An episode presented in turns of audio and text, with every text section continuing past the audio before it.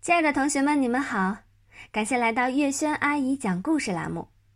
今天我们继续来讲《名叫牛皮的插班生》第三集。取一个中国名字叫牛皮。本说中国话像唱歌，将每个字音都弯来拐去，汉字的四声从他嘴里出来全变了调。但是。本的听力却没有问题，他不仅能听懂每一句中国话，连“本”和“笨”这两个字声调的差别，他也能听出来。唐飞是故意的，每次叫“本”，他都故意降成第四声“笨”。笨，我跟你说啊，本反应极快，我不笨。难道你不叫笨吗？我不叫笨。我叫 Ben。本想说他不叫笨，他叫本，可这两个字音啊，从他嘴里弯出来，刚好说反。唐飞又笑得打嗝。马小跳对唐飞极其不满。唐飞，本都是我们的好朋友了，你还老把本叫成笨，真没劲。毛超息事宁人。我们干脆给本取一个中国名字吧。好的很。本拍着毛超的肩膀：“你是我肚子里的蛔虫。”这一声好的很，说明本也很愿意有一个中国名字，这让马小跳他们兴奋不已。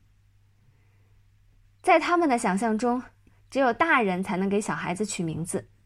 也就是说，要等他们以后做了爸爸，才有权利给自己的儿子或者女儿取名字。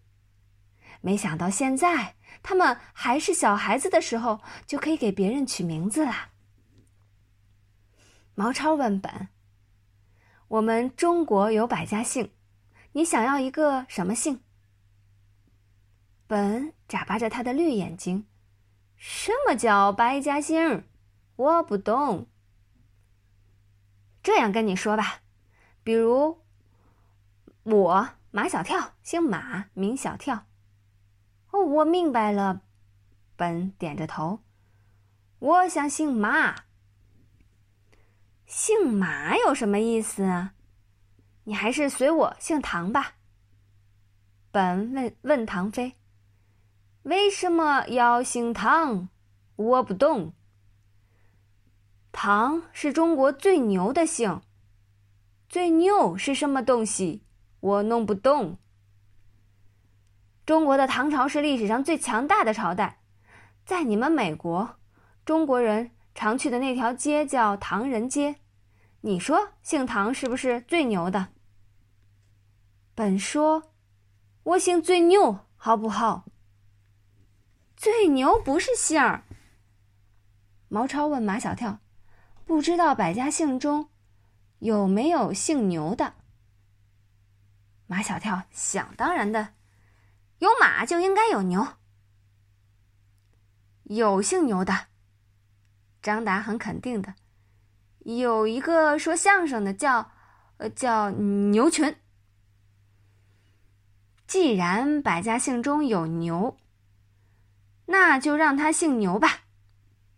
马小跳替本。做主姓了牛，但名字还没有啊。牛什么呢？毛超想把他的姓作为本的名字，牛毛。叫牛毛还不如叫牛皮。唐飞又嘎嘎的笑起来，牛皮还可以吹一吹。本不明白，吹牛皮是什么意思。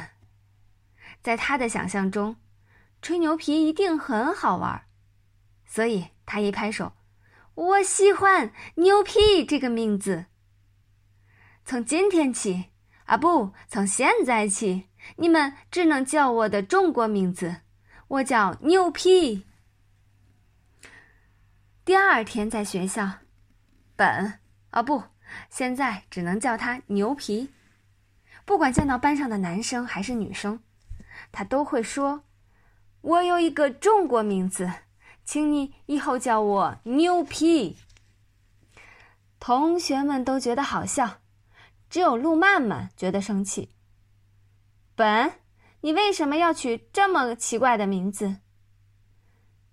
牛皮郑重的说：“我喜欢牛皮这个名字。”路曼曼十分霸道的：“我不许你叫牛皮。”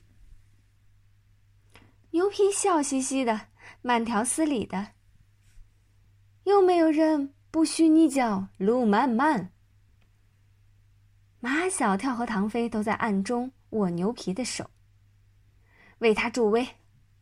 路漫漫有所警觉，他突然问牛皮：“你告诉我，谁给你取的这个名字？”这牛皮瞪着绿眼睛，在寻找毛超。毛超不知从什么地方冒出来。牛皮想说的是。谁取的这个名字并不重要，重要的是他喜欢这个名字，他只要这个名字，好的很。牛皮跟毛超来了一个紧紧的拥抱，你是我肚子里的蛔虫。你不说，我也知道是谁给你取的这个名字。陆曼曼怀疑，乱给本本取名字的人不是马小跳就是唐飞，他要把这个情况。报告给秦老师。不一会儿，马小跳和唐飞便毕恭毕敬的站在了秦老师的面前。秦老师那像探照灯一样的目光，在马小跳和唐飞的脸上轮流的扫了几个来回后，问道：“牛皮这个名字是谁取的？”唐飞说：“我本来想给他取一个具有中国特色的名字，比如黄河呀。”比如长江，他都不要。马小跳说：“我本来想给他取一个威武的名字，比如金刚啊，比如泰山呀，他也不要。”我在问你们是谁取的“牛皮”这个名字？你们考虑过国际影响没有？秦老师不想跟他们两个绕下去，直截了当的：“你们不说，我也知道。”就是你们两个取的，这种奇奇怪怪的名字，也只有你们两个才想得出来。不只是我和马小跳两个，还有一个。唐飞把毛超供出来了，毛超先取的是牛毛，我说牛毛不如牛皮。没想到本一下子就铁了心，非要用牛皮做他的中国名字不可。秦老师真的不怪我。秦老师再跟他们说下去，他怕自己的血压又要升高。你们去把本叫来，我另给他取一个名字。马小跳和唐飞把牛皮带到秦老师的跟前。秦老师对牛皮的态度不像对马小跳和唐飞那样的严厉，毕竟人家是国际小友人。而秦老师是相当注意国际影响的。本，听说你现在有了一个中国名字，秦老师，请您以后叫我牛皮。你知道牛皮是什么意思吗？啊，不用知道，我喜欢牛皮这个名字。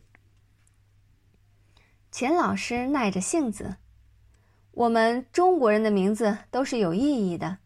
所以我要重新给你取一个有意义的名字。谢谢秦老师，不用麻烦了。牛牛皮很有礼貌，但也很固执。我只要牛皮这个名字。经验丰富的秦老师面对这个太有主见的美国男孩，一筹莫展，竟按中国老师的惯性思维搬出他的父母来。如果你爸爸妈妈不喜欢“牛皮”这个名字，你会考虑重新取取一个中国名字吗？牛皮轻描淡写的，他们尊重我，也会尊重我的喜欢。秦老师无话可说了，人家外国孩子就是这么自我，人家的父母就那么民主，他喜欢叫牛皮就随他吧。好啦，这一集故事我们今天就讲完啦，下一期我们再见。